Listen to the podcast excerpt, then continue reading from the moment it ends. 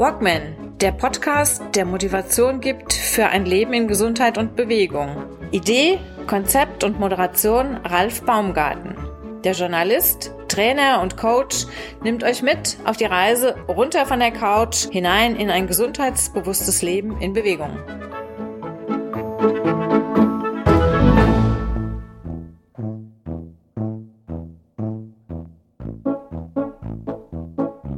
Jeder kann helfen. Ich engagiere mich für die Seenotrettungsorganisation CI. Wir äh, retten Ertrinkende aus dem Mittelmeer. Ich finde das außerordentlich wichtig und ich bin jetzt dabei seit 2015. Das war das Jahr, ihr könnt euch alle dran erinnern, als dieses Bild um die Welt ging, als ein kleines Kind, zweijähriges Kind mit einer roten Hose an so einem türkischen Strand lag. Seitdem hat mich das Thema nicht mehr losgelassen. Stefan Simon ist mein Gast im heutigen Walkman-Podcast. Hallo Stefan. Grüß dich, Ralf. Stefan ist Buchhändler von Beruf in Wächtersbach, im hessischen Wächtersbach. Und er ist da auch, darf man das sagen, bekannt wie ein bunter Hund. Nicht nur, weil Buchhändler generell bekannte Hunde sind, sondern du bist auch noch ein sehr engagierter Mensch. Du tanzt, ich sag mal, auf mehreren äh, Hochzeiten, die aber nicht ganz so, ja, du machst das relativ ausgefallen. Du bist sehr engagiert für Leute in Not. Du kämpfst für Flüchtlinge, die sich übers Mittelmeer quälen und da in Not geraten. Du kämpfst für Mitsammelaktionen und bringst die Sachen auch noch runter für Leute in Not in Bihać.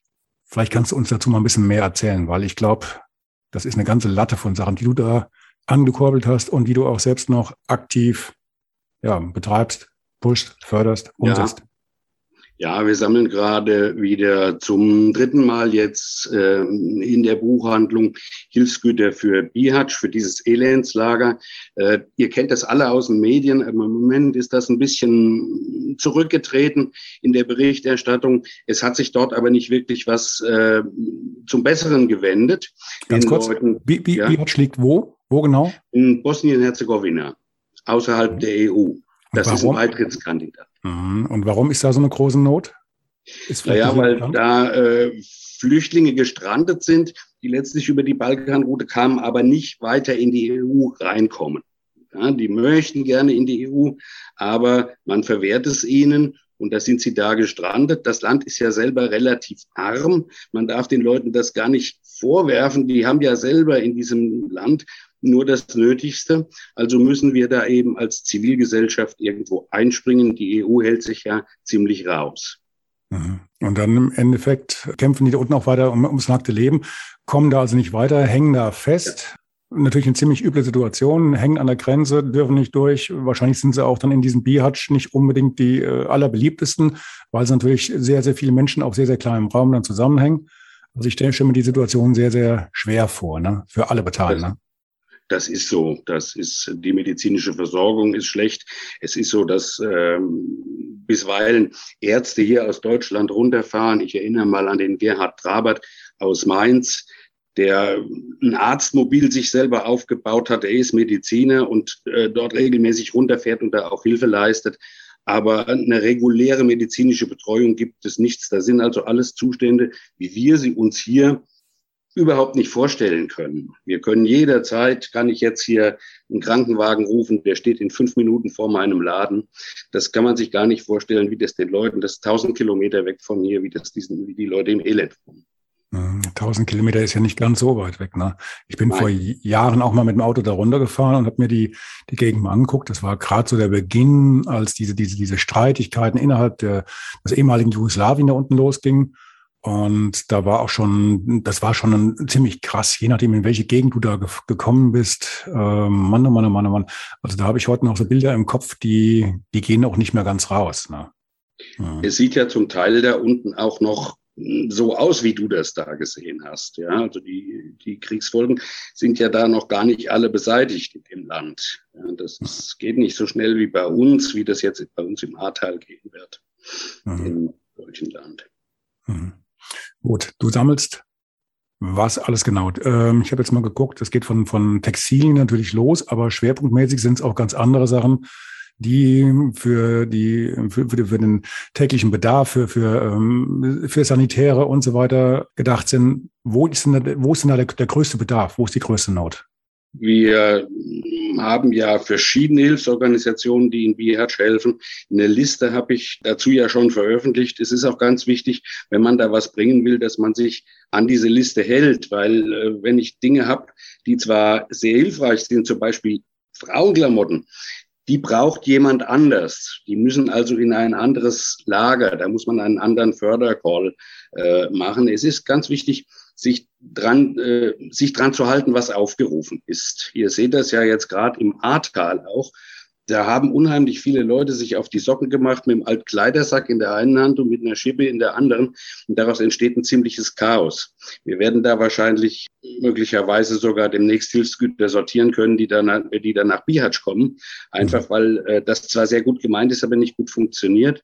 Und äh, ihr müsstet euch den Fördercall halt genau anschauen dass wir sehen, äh, dass wir dann auch die richtigen Sachen haben. Also ich habe den, den Bericht, Bericht, den Pressebericht, den du mir vor ein paar Tagen nochmal geschickt hattest für meine Zeitung, den habe ich nochmal mit, also inklusive der Liste der Bedarfsgüter, ähm, die ihr da sammelt, jetzt hier in die Shownotes gesetzt. Heißt also, wer da mithelfen möchte und aktiv was dazu beitragen möchte, dass es den Menschen da unten ein bisschen besser geht, der kann sich natürlich gerne das durchlesen und dann ein Riesenpaket sammeln und dir zukommen lassen. Das muss ich mal ganz dumm fragen. Ich kenne ja deine Buchhandlung.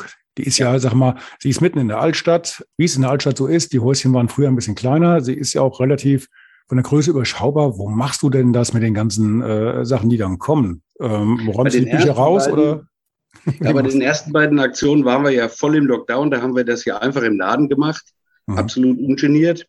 Jetzt habe ich das Glück, dass ich über dem Laden eine Wohnung am Renovieren bin. Die, das Bad ist fertig, sonst steht sie leer. Und äh, da habe ich natürlich prima die Möglichkeit, äh, diese Hilfsgüter zu sammeln und sie dann auch da zu kommissionieren. Mhm. Also alles in eigener Regie, alles äh, bei dir in deinen Räumen und ja. da muss alles Privatleben ein bisschen, ja. Das muss ein bisschen zurückstehen, ja. Hm, geht ins zweite Glied. Deine Frau spielt aber da ganz gut mit, so viel ich mitgekriegt habe. Meine ne? Frau spielt, äh, spielt wunderbar mit und mhm. äh, mit ihr bin ich jetzt ja 25 Jahre zusammen. Da passt nach wie vor kein Blatt Papier dazwischen.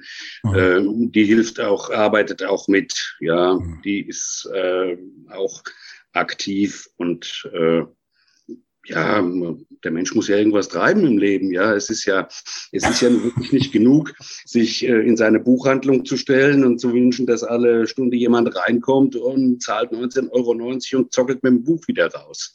Mhm. Ja, wir alle wir haben ja unheimliche Privilegien, dass wir in einem relativ coolen Land leben. Und ich meine schon, dass das eine große Gnade ist, dass ich hier geboren worden bin und nicht in so einem Drecksland wie, nehmen wir mal Eritrea oder Nigeria, wo ja ganz viele äh, Refugees zu uns kommen übers Mittelmeer.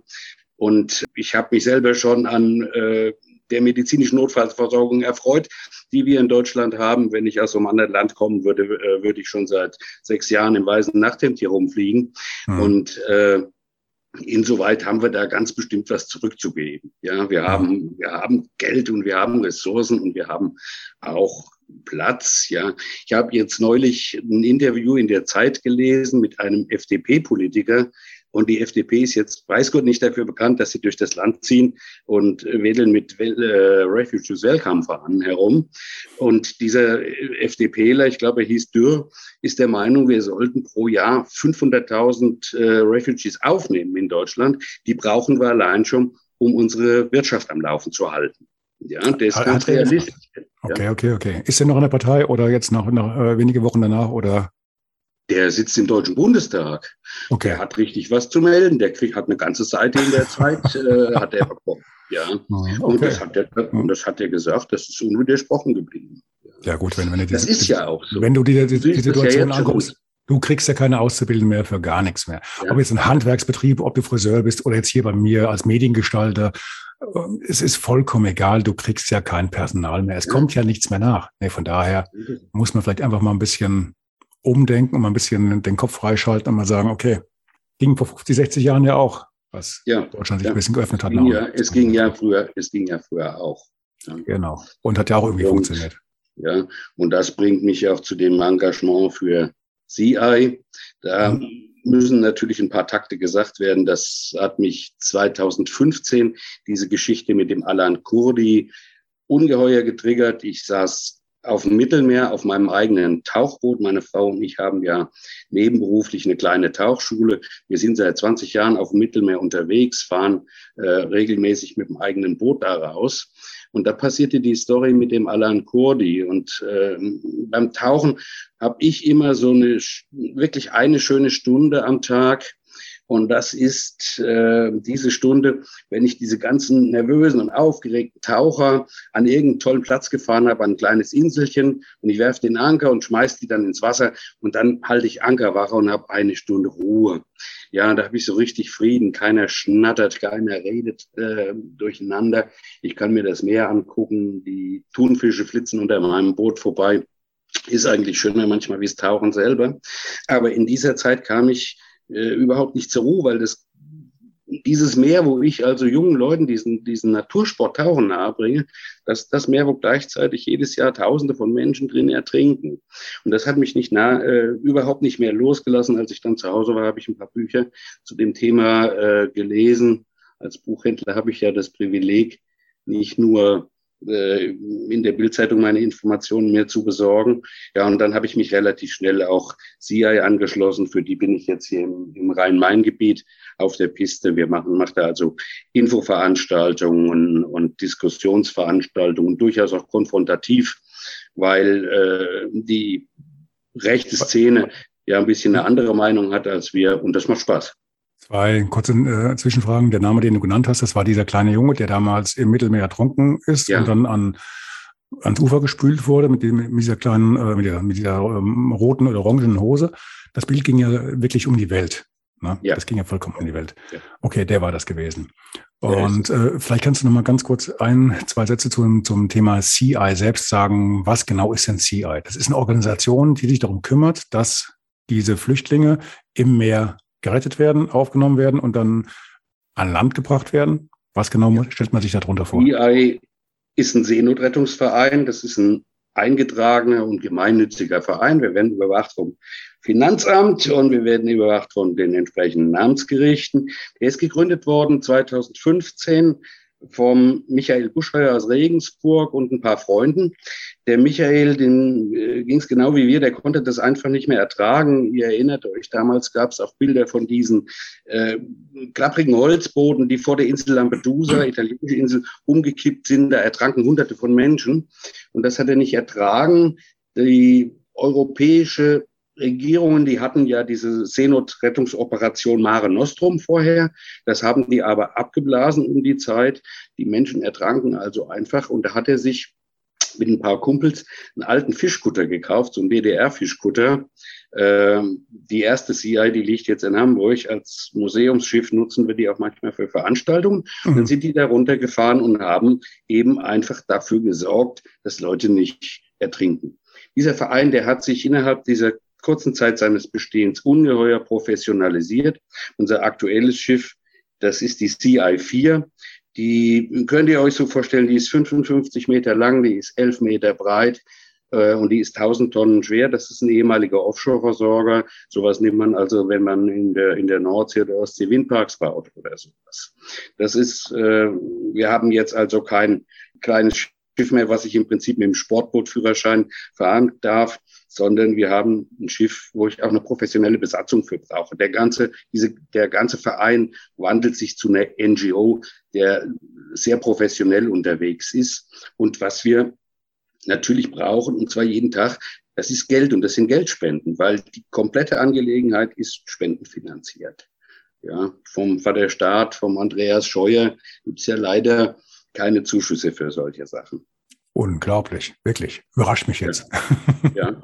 Ja, du musst aber, das, aber du, äh, aber musst dir das neue Schiff mal angucken. Das ist. Äh, ich habe vorher die Seite aufgeschlagen im Internet. Das macht ja schon einen sehr professionellen Eindruck. Das macht ja richtig, ja. das macht ja äh, richtig Eindruck. Ne? Ja. Mit mit so einem Schiff. Angenommen, ihr kommt jetzt wirklich in so eine, so eine Region rein, in der gerade wirklich äh, Not am Mann ist, im wahrsten Sinne des Wortes. Ähm, wie viele Leute könnt ihr denn da mit an Bord nehmen? Wir können eigentlich mehrere hundert Leute mit an Bord nehmen. Ach, wir hatten was. sogar auf der ersten CI, aber das ist, das ist natürlich nur unter Notfallbedingungen. Mhm. Das ist nicht Kabinenunterbringung dann äh, wie äh, auf der AIDA, sondern das ist dann tatsächlich Deckspassage. Die müssen dann auch schnell irgendwo in Sicherheit gebracht werden. Und eigentlich war das ja von Anfang an so auch gar nicht gedacht.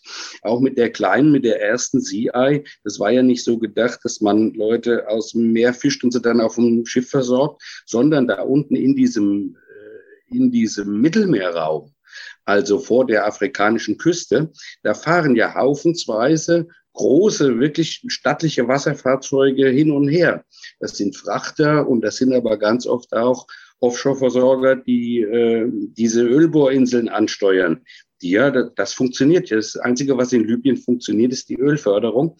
Ja, und die fahren da rum und da war das einfach so gedacht, dass man die Leute erstmal sichert. Das Wichtigste ist ja, wenn du so ein, äh, wenn du so ein Schlauchboot siehst, dass du äh, so eine Rettungsaktion läuft dann so ab. Wir bringen dann Schlauchboote ins Wasser, Festrufschlauchboot, sehr seetüchtig, sowas ähnliches wie ich in äh, Spanien habe. Damit nähert man sich den Leuten. Man muss die erstmal beruhigen. Man muss vor allen Dingen erstmal dafür sorgen, dass jeder von denen eine Schwimmweste bekommt, weil etwa die Hälfte, wenn nicht noch mehr, von den Leuten, die auf so einem Boot sind, können überhaupt nicht schwimmen. Das heißt, wenn die ins Wasser fallen, dann müssen die ertrinken. Ja, eine Panik vermeiden, denen erstmal eine Schwimmweste geben. Und in der Regel macht man dann in Abstimmung mit einem von den Rescue Centers. Eins ist auf Malta, eins ist in Rom. Das ist für die italienische Zone verantwortlich. Die Rescue Zone, das ist alles gesetzlich geregelt. Macht man dann ein Rettungsverfahren aus, wie es mit den Refugees weitergeht. Mhm. Also ihr müsst das praktisch auch erst genehmigen lassen, wo ja. ihr jetzt mit wem ja. an Land fahren könnt. Ihr könnt nicht einfach jetzt hinfahren und hier ist eine Küste, da ist ein Hafen. Ähm, runter mit den Leuten, die ihr da eingesammelt habt und ihr fahrt wieder zurück. Kann man nicht machen. Ich, ja. Ein Kapitän oder ein, Head of Mission von uns, der sagen würde, na ja, gut, jetzt habe ich hier so 100 oder 200 Flüchtlinge auf dem Boot drauf oder Gäste auf dem Boot drauf und jetzt fahre ich äh, ja nach Tunesien. Ja, mhm oder ich fahre sie nach Libyen, nach Tripolis, der würde sich tatsächlich nach dem deutschen und nach dem europäischen Recht strafbar machen, mhm. weil er nach dem Seerecht diese Menschen an einen sicheren Ort bringen muss. Und für mich ist Tunesien ein sicherer Ort, da kann ich hinfliegen, da kann ich sogar Tauchurlaub machen. Du kannst da auch hinfliegen und kannst da immer einen Strand hoch und runter joggen oder was auch immer tun, was dir halt in Tunesien so Freude bereitet. Das ist aber, weil wir Europäer sind und weil wir mit Euro bezahlen. Für jemand, der aus Nigeria kommt, sieht das ein bisschen anders aus. Da ist Tunesien eben kein sicheres Land, weil die überhaupt kein, kein Asylverfahren haben. Also muss unser Kapitän oder die Kapitänin zwingend einen europäischen Hafen finden, um den er ansteuert, wo er die Leute an Land bringen kann, weil er macht sich tatsächlich ansonsten, äh, er macht sich strafbar, ja. Also ich habe kein großes Interesse, nochmal nach, nach Tunesien zu fahren. Ich war da einmal ja, vor, vor vielen Jahren und äh, so ganz sicher, trotz Euro war es da für uns damals auch nicht, weil äh, wir mussten, wir hatten einmal so, so einen Ausflug gemacht in in die Wüste, in so, so ein altes, ähm, altes äh, Dorf und ähm, das ging nur mit mit, Patro äh, mit mit mit Begleitung, mit Militärbegleitung. Mhm. Da hast du eigentlich schon gar keinen Bock mehr ähm, weiterzufahren. Da ist ja der ganze Spaß schon vorbei. Wir waren auf dem Hinweg äh, noch in einer Moschee und haben die uns angeguckt. War eine wunderbare Moschee, wirklich sehr, sehr schön. Und die ist dann auch von, von Terroristen, ich glaube, ein oder zwei Tage später ist die gesprengt worden. Mhm. Also so ja. ganz, äh, nur weil ich Europäer bin, kann das da unten alles äh, äh Halligalli sein und äh, war es nicht. Ne? Das war eine ganz ja, knappe Kiste. Ja? Für unsere Pauschalurlauber gibt es natürlich schon famose Sachen da. Das sind eingezäunte Ferienressorts. Ja, da sitzt alle 50 Meter einer draußen und der hat sein Maschinengewehr auf Knien. Der passt schon auf, dass uns da nichts passiert, mhm. dass den, ich fahre da auch nicht hin, ja, aber der passt schon auf, dass den Kameraden da nichts passiert. Mhm. Dafür sind wir ja viel zu wertvoll. Denk an die Leute, die jetzt nach Ägypten fliegen. Da läuft es ja ganz ähnlich Du fliegst nach Ägypten, du kannst dich da irgendwo in die Wüste fahren lassen, in so ein Ressort, kannst ja wunderschönen Tauurlaub machen, aber sonst kannst du halt nicht viel, denn du kannst nicht gut aus der Anlage raus. Auf dem Sinai sind die Organjäger unterwegs ne? und die Leute vom IS, also einfach so gemütlich, wie man, wie man das von hier kennt. Ich setze mich in den VW-Bus und fahre da mal zwei Stunden rum. Das ist ja. nicht äh, größer empfehlenswert. Ja. Nee, da, da, da bleibe ich lieber im Schwarzwald. Ne? Ja, so darf man sich Tunesien auch vorstellen. Aber für uns ist es natürlich, wir sind halt wertvoll für diese Leute, ja. Mhm. Und derjenige, der aus Eritrea kommt oder aus Nigeria, der ist für die nicht wertvoll. Ja, mhm. man hat schon von Fällen gehört, dass die einfach Leute auf diese weißen Toyota Pickups äh, gesetzt haben und haben die in die Wüste rausgefahren, 100 Kilometer, dann haben sie dann runtergeworfen. Ja, ja, und dann, ja. ja, und deswegen kann man jemand, äh, der aus so einem Land, aus der Subsahara, versucht, übers Mittelmeer zu kommen, den kann man nicht nach Tunesien fahren und nach Libyen, das verbietet sich ohnehin. Also nur jetzt allein zurückgehend einmal auf die Bemerkung von, von dir vorhin. Wenn da auf so einem Boot so und so viel, also so ein, also Schlauchboot oder Holzboot, so und so viele Leute drauf sitzen und nur jeder zweite von denen kann schwimmen. Wie groß muss schon die Not sein oder die Angst, wenn du freiwillig, mehr oder weniger freiwillig, in so ein Boot steigst, in der Hoffnung, dass sich dann irgendjemand irgendwie aufgabelt und rettet und du weißt genau, wenn jetzt irgendwas schief geht, du bist ähm, auf jeden Fall ein Todeskandidat, weil du kannst nicht schwimmen. Und das, das, ne? äh, das können wir uns nicht vorstellen. Ja? Ich kann Aber, jeden von euch, der das jetzt hört, gerne mal mitnehmen auf eine Tauchreise nach Kadakes und ich habe da ein Boot und dann fahre ich mal tatsächlich aus den Hoheitsgewässern, aus der Zwölf-Meilen-Zone raus, stark einfach nur nach Süden. Ja, und nach fünf Kilometern siehst du schon kein Land mehr die, äh, diese Zone ist ungefähr, wo du überhaupt nicht hin kannst. Also das Hoheitsgewässer von Libyen, das sind zwölf Seemeilen, das sind 25 Kilometer in etwa.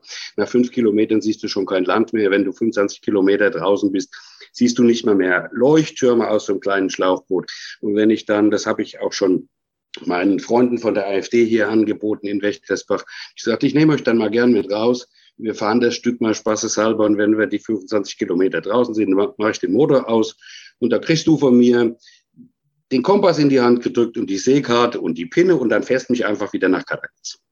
Ja, und da wird schon, und da werden diese Leute schon versagen. Ich selber kann es natürlich. Für mich ist das ein kleines Abenteuer, äh, weil ich, ich weiß, wie es geht. Ich habe ja auch die Patente. Äh, aber wie das sein muss für jemand, der an dem Tag vielleicht das erste Mal überhaupt das Meer sieht, ja, der, der aus, mitten aus Afrika kommt, das erste Mal an dem Tag das Meer sieht, der wird dann in so ein Schlauchboot reingesetzt von diesen Schleppern, kriegt vielleicht noch die Pinne hinten in die Hand gedrückt, weil die fahren ja oftmals selber da gar nicht mehr mit, weil man würde sie ja bei uns gleich in den Knast stecken. Und dann ist es so, dann sagt der, dann sagt der Oberschlepper, pass auf, guck mal, dahin siehst du so ein Licht leuchten am Horizont. Die Abfahrten sind ja oft im Dunkeln äh, am Abend. Äh, und das ist Europa. Da, da fährst einfach drauf zu, du fährst einfach drauf zu auf das Licht. Das Licht ist auch da. Das Licht ist diese Gasfackel von so einer Ölbohrinsel. Ja. Äh, diese Leute müssen eine gnadenlose Angst haben. Ja, also ich weiß gar nicht, das macht niemand, weil er noch irgendeine andere Option des Weiterlebens hat. Ja, das mhm. ist, hm. das Meer kann fürchterlich sein. Und für jemanden, der sich mit nicht auskennt, muss das, ich kann es ich kann's mir kaum vorstellen. Ja. Was machst du an Bord? Ich äh, bin zum Glück bei so einer Mission noch nicht mitgefahren. Ich sitze auf der Ersatzbank. Mhm. Das liegt daran, dass ich 58 bin und wir bei CIA im Moment reichlich Leute haben, die halb so alt sind wie ich und die verschiedene Dinge gut können.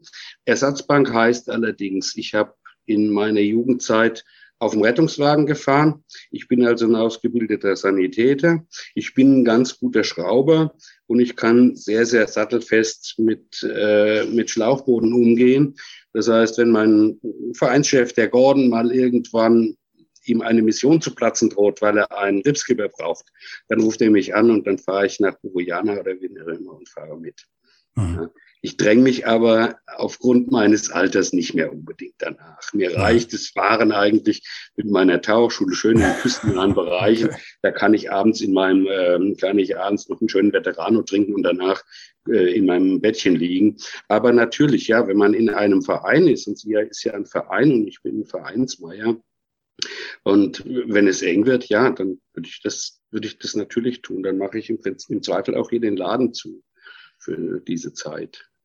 Also ich mit 59, ich brauche mich nicht, nicht mehr zu bewerben. Keine Chance. Doch, na, ja, das kommt darauf an, was du für, was du für Fähigkeiten hast. Ja, ich, ich kann gut babbeln, ja. Aber das wird mir da unten nicht viel weiterhelfen. Vielleicht auch ein paar Sachen, die da, die da sehr gefragt sind. Also wir brauchen ja zum Beispiel mhm. immer Leute, die dort fahren als Menschenrechtsbeobachter. Mhm. Ja, die sich also ganz gut auskennen mit dem überhaupt mit rechtlichen Zusammenhängen und mit den Menschenrechten. Ja, wir brauchen auch Leute, die da fahren einfach als Koch.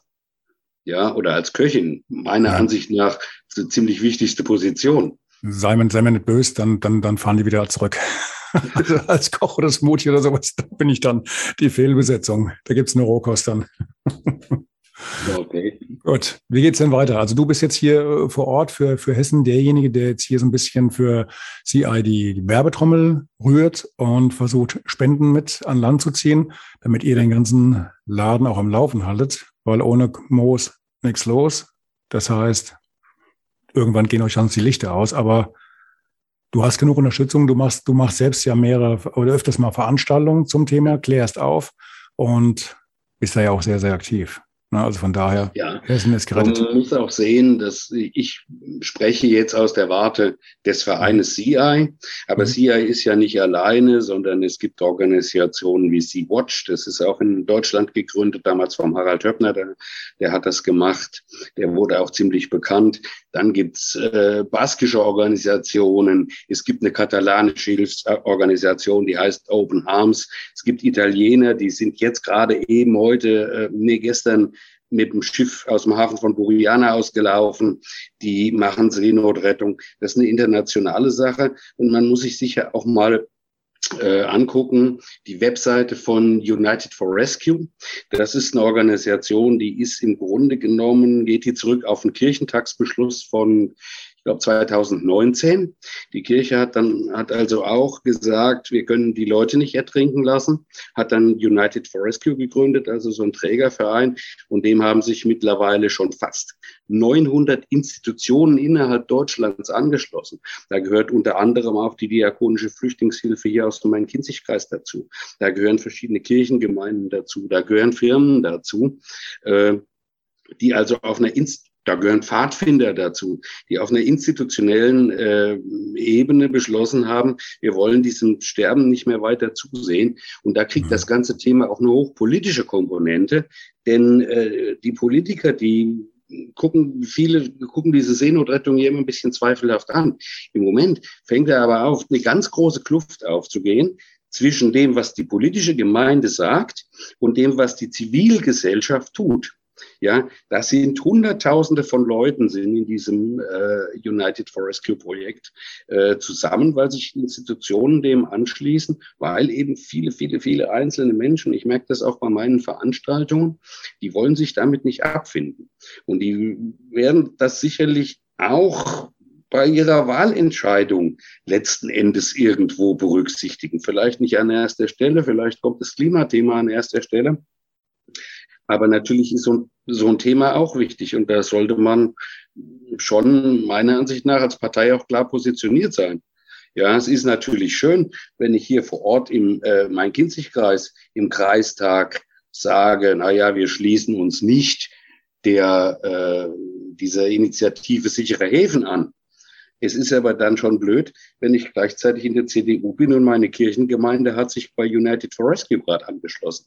Da sollte man dann mhm. schon mal so seine Prioritäten klären, wo man eigentlich so, wo man so glaubensmäßig und überhaupt politisch zu Hause ist. Ja, da tut sich im Moment sehr, sehr viel und da rate ich einfach jedem dazu, auf diese Webseite von United for Rescue mal draufzugehen und das mal auf sich wirken zu lassen, wie viele Institutionen eigentlich wirklich hinter dieser ganzen Seenotrettungsgeschichte stehen. Die Leute wollen das nicht mehr haben, äh, wollen das nicht mehr haben, dass da jeden Tag Leute ertrinken. äh, eine zentrale Forderung von uns ist ja eigentlich, von SIA ist ja eigentlich, dass man wieder eine, eine staatliche Seenotrettung schaffen muss. Ja, es ist ja nicht, es ist ja nicht Sache an uns eigentlich, mit einem alten Offshore-Versorger da diese Arbeit zu machen, sondern das ist schon Sache von den EU-Staaten, dass sie sich irgendwo einigen, wie kriegen wir die Leute da aus dem Wasser raus und wie kriegen wir die auch innerhalb der EU verteilt. Nur die EU ist im Moment ja da sehr ambivalent unterwegs und bis die sich dann vielleicht mal irgendwann geeinigt haben, was man ja nur hoffen kann, dass es irgendwann, dass die EU irgendwann zur Humanität wieder zurückfindet. Denn da machen wir uns mal nichts vor.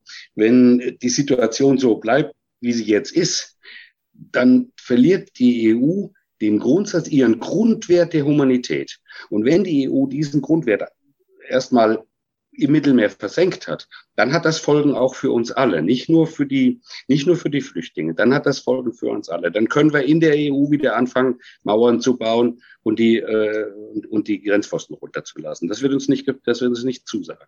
Ich hatte Anfang der 90er hatte ich Besuch von einem, von einem ehemaligen guten Freund, der hatte damals auch so ein ein Laufprojekt gestartet, das hieß einmal, einmal zum Mond. Und er wollte die Entfernung von der Erde zum Mond in so und so vielen Jahren wollte der, also er war nur am Laufen, nur am Laufen, ist dann wirklich auch rund um die Welt gelaufen, war in Indien und weiß der Teufel wo alles. Und ähm, hat also mit diesem Projekt Gelder gesammelt für Kinder in Not. Und der, ähm, wieder dann so langsam wieder hier zurückkam nach Deutschland, äh, hat er auch dann mal hier bei mir übernachtet gehabt. Und er sagte mir damals schon, das, was da unten in Afrika passiert, wenn, das ist jetzt momentan nur der Anfang. Und wart's mal ab. In ein paar Jahren diskutieren wir darüber, ob wir rund an, rundrum an den Stränden zum Mittelmeer, ob wir da Mauern hochziehen werden, weil da wird eine Lawine kommen. Und die kommen nicht freiwillig, die kommen, weil sie müssen. Weil denen da unten alles um die Ohren fliegt. Das hat er damals schon gesagt. Das ist über 25 Jahre her. Ja, und er hat recht gehabt. Das, das gab ja das war das so eins der ersten Bücher, was ich gelesen habe, so Mitte der 70er Jahre. Da erwachte so ganz zart im kleinen Stefan so ein politisches Bewusstsein. Und da kam ein Buch raus, das hieß Die Grenzen des Wachstums. Das hat so ein, heute sagt man Think Tank dazu. Ja, der hieß der Club of Rome. Und die mhm. haben das damals, 75 mhm. oder 76 oder so, da haben die schon gesagt, Leute, lasst die Schere nicht zu weit aufgehen. Ja, es ist immer okay, wenn einer im Monat 100 Euro verdient und einer 1000 Euro verdient. Ja, und dann wird der, der 100 Euro verdient, immer noch in seinem Land bleiben und der, der 1000 Euro verdient, auch in seinem. Aber irgendwann, wenn es mal so ist, dass einer nur drei Euro im Monat verdient und ihr im Monat 3000 Euro verdient, und dann geht das so nicht mehr. Und das ist ja das, was wir jetzt, das ist das, was wir jetzt im Prinzip erleben. Das kam zeitgleich raus mit dem Global 2000, glaube ich. Ne? Das war ja. so ungefähr die, ja. die gleiche ja, Zeit und auch eine ähnliche Zeit. Aussage. Ne? Mhm, genau. Ähm, zumindest das, was du, was du vorher gesagt hattest mit dem, mit diesen vielen kleinen Organisationen. Das klingt ja zumindest mal so, als ob die sich auch so ein bisschen koordinieren und absprechen oder ist das alles jeder wurschtelt für sich und wir gucken mal, was wer jetzt wie viel fängt oder oder also auffängt nicht fängt. Auffängt im Nein, Mittelmeer. Das ist, das ist ähm, natürlich eine, eine intensive Zusammenarbeit. Gut, das ja, meinte ich auch. Ich musste einfach ja. nochmal die, die Kurve zurückkriegen, weil ja. äh, ich habe das vorhin gesagt, hab, das, das klingt ja so ein bisschen jetzt mal nach, nach Hoffnungsschimmer. Und Hoffnungsschimmer war das Wort, was mir gefehlt hat. Und ähm, nicht so nach dem Motto, wir versuchen zu helfen, wo wir können, aber letztendlich ist das alles nur so ein bisschen unkoordiniert und, und so ein bisschen äh, Glücksspiel. Wie macht ihr das überhaupt? Wie, woher wisst ihr denn, wo jetzt wirklich gerade Not ist, wo die da im Meer rumpaddeln. Habt ihr da irgendwie so ein, so ein, so ein Radar, was auf, auf Gummiboote oder so spezialisiert ist? Oder wie, ja, wie, wie das, das, mit? das Schiff hat natürlich, äh, hat natürlich Radaranlagen, aber darauf werden diese Boote kaum abgebildet. So ein, so ein sogenanntes Refugee-Boot. Das sind ja billigste, äh, wirklich billigste Boote, die in China gebaut werden und in Libyen dann eben von den Schleppern gekauft werden und für einen mhm. einmaligen Einsatz da benutzt werden. Nein, das macht man ganz ähm, herkömmlich, indem man Ausguck hält. Das ist das eine, also es steht rund um die Uhr, stehen an verschiedenen sehr hohen Punkten des Schiffes Leute mit dem Fernglas in der Hand und beobachten ihre Sektoren. Das ist das eine. Und es ist ja auch so, ich habe das ja vorhin schon erwähnt, es gibt ja Rettungsleitstellen, die dazu aufgerufen sind, diese Seegebiete zu überwachen, äh, nämlich einmal in Malta und einmal in Rom. Das ist, ist die italienische MRCC, also die Rettungsleitstelle. Und von denen gehen auch Notrufe ein. Also wenn die erfahren von einem Boot, was in Not ist, zum Beispiel durch einen vorüberfahrenden Frachter oder auch dadurch, dass sich Flüchtlinge halt äh, per Telefon melden und sagen, bei uns geht Luft in die Schläuche hier rein, unser Boot, das wird bald sinken, dann kontaktieren die auch Schiffe in dem Seegebiet und dann unter Umständen auch unseres, ja. Mhm. Das geht also durchaus, das ist, das ist nicht wie beim Piraten, das geht durchaus, äh, geht das, soll das einen geordneten Gang gehen?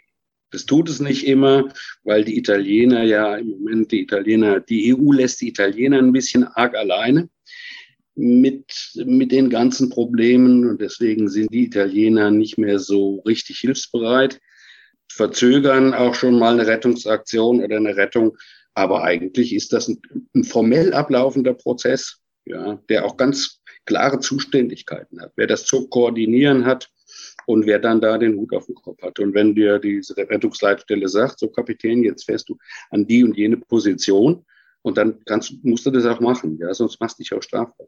Kann, kann man generell schätzen, wie viele Menschen im Jahr, ich sage jetzt einfach mal aus Jahr, ungefähr im Mittelmeer in Not kommen?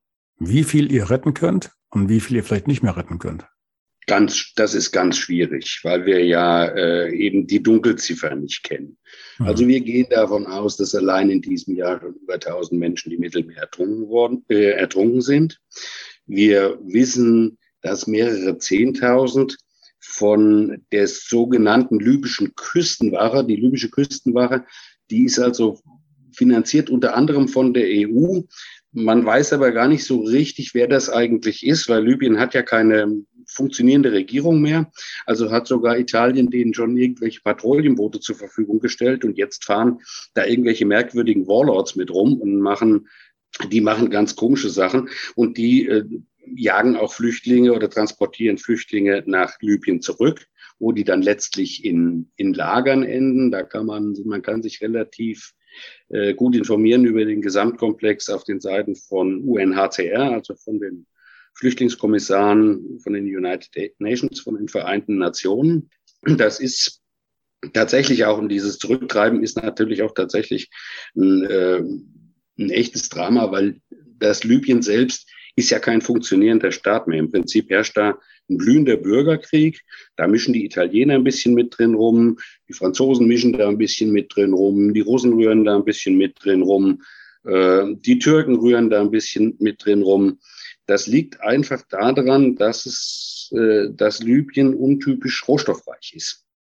Da gibt's Erdgas und da gibt's auch das allseits beliebte Erdöl. Und deswegen haben da viele Länder auch so eigene Interessen. Und die einen unterstützen halt diese sogenannte libysche Einheitsregierung, die aber eigentlich nur noch in Tripolis selber und so einem kleinen Rahmen da drumherum ist. Und dann gibt's gibt's diese Rebellen unter Führung von so einem selbsternannten General. Der hat sich also selber zum General ernannt, der heißt Haftar. Ja, die kontrollieren große Teile des, des übrigen Landes. Ja, das ist also, du kannst in Libyen, Deutschland hat in Libyen gar keine Botschaft mehr. Ja, weil uns das zu gefährlich ist, in Libyen eine Botschaft zu haben. Ja, die haben wir zugemacht. Irgendwann, mhm. Irgendwann haben sie den Gaddafi abgeschossen, 2011 rum. Und dann war, ist halt Libyen sehr schnell in, äh, ja, das sind alle staatlichen Strukturen da zusammengebrochen. Mhm. Gut, oder nicht gut. Stefan, wer sich jetzt für das Thema interessiert und dich vielleicht immer näher kennenlernen will, oder sagt, das wäre jetzt auch was, den würden wir vielleicht gerne mal zu einem Vortrag mal buchen oder, oder einladen. Das geht. Du machst das häufiger. Ja, das geht. Man, ja. man, muss dich anrufen, anschreiben und. Termin vereinbaren und dann kommst und du, mit dem Auto, du kommst mit dem Auto, ne? nicht, ich komme auf unterschiedlichste, auf unterschiedlichsten Wegen, ja. Oftmals komme ich mit dem Elektroauto, ja, ich kann aber auch mit dem Motorrad kommen, wenn das Wetter eben einigermaßen da ist. Jetzt, jetzt bin ich ja schon fast enttäuscht. Du warst doch mal, ist doch gar nicht so lange her, da hast du doch sogar deine Bücher noch mit dem Fahrrad ausgefahren.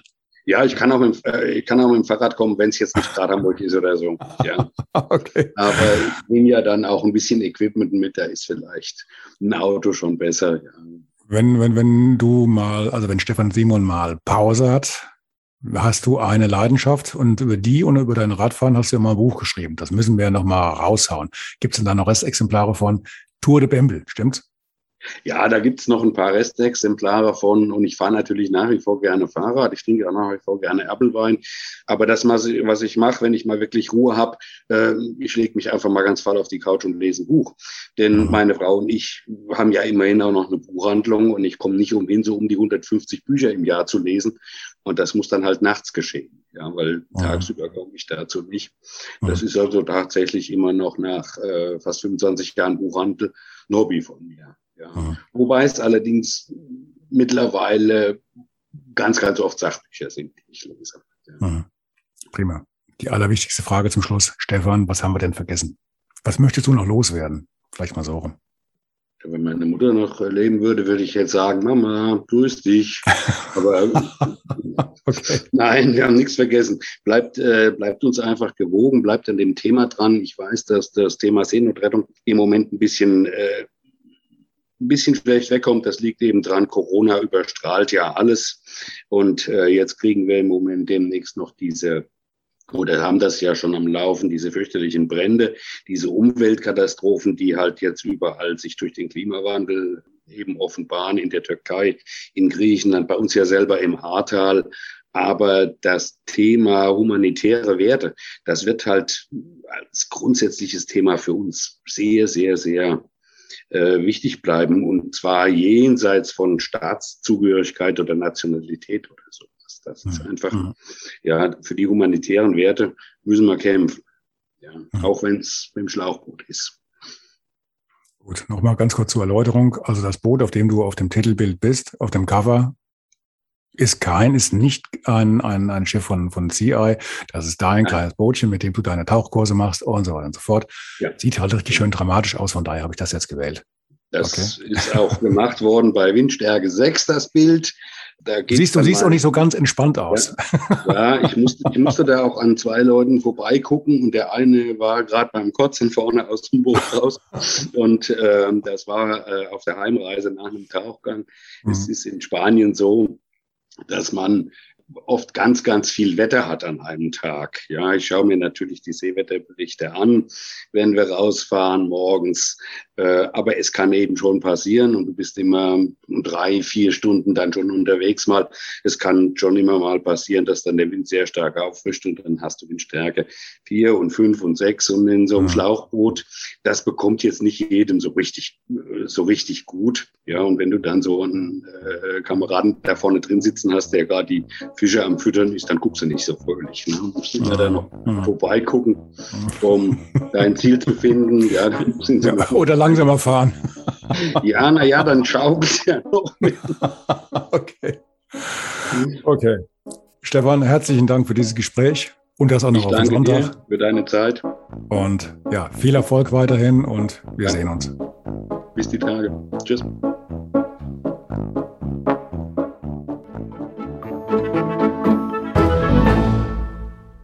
Eine kurze Bitte zum Schluss. Hat dir diese Folge gefallen? Dann abonniere bitte meinen Podcast bei Apple, Spotify oder dem Anbieter deiner Wahl und hinterlasse mir nach Möglichkeit gerne eine 5-Sterne-Bewertung. Du möchtest mir einen Kommentar geben oder mich direkt kontaktieren? Dann tu dies über Facebook Messenger oder per E-Mail. Die Adressen findest du in den Show Notes. Ich danke dir fürs Zuhören. Bleib wach, gesund und aufmerksam. Bis zum nächsten Mal. Dein Ralf.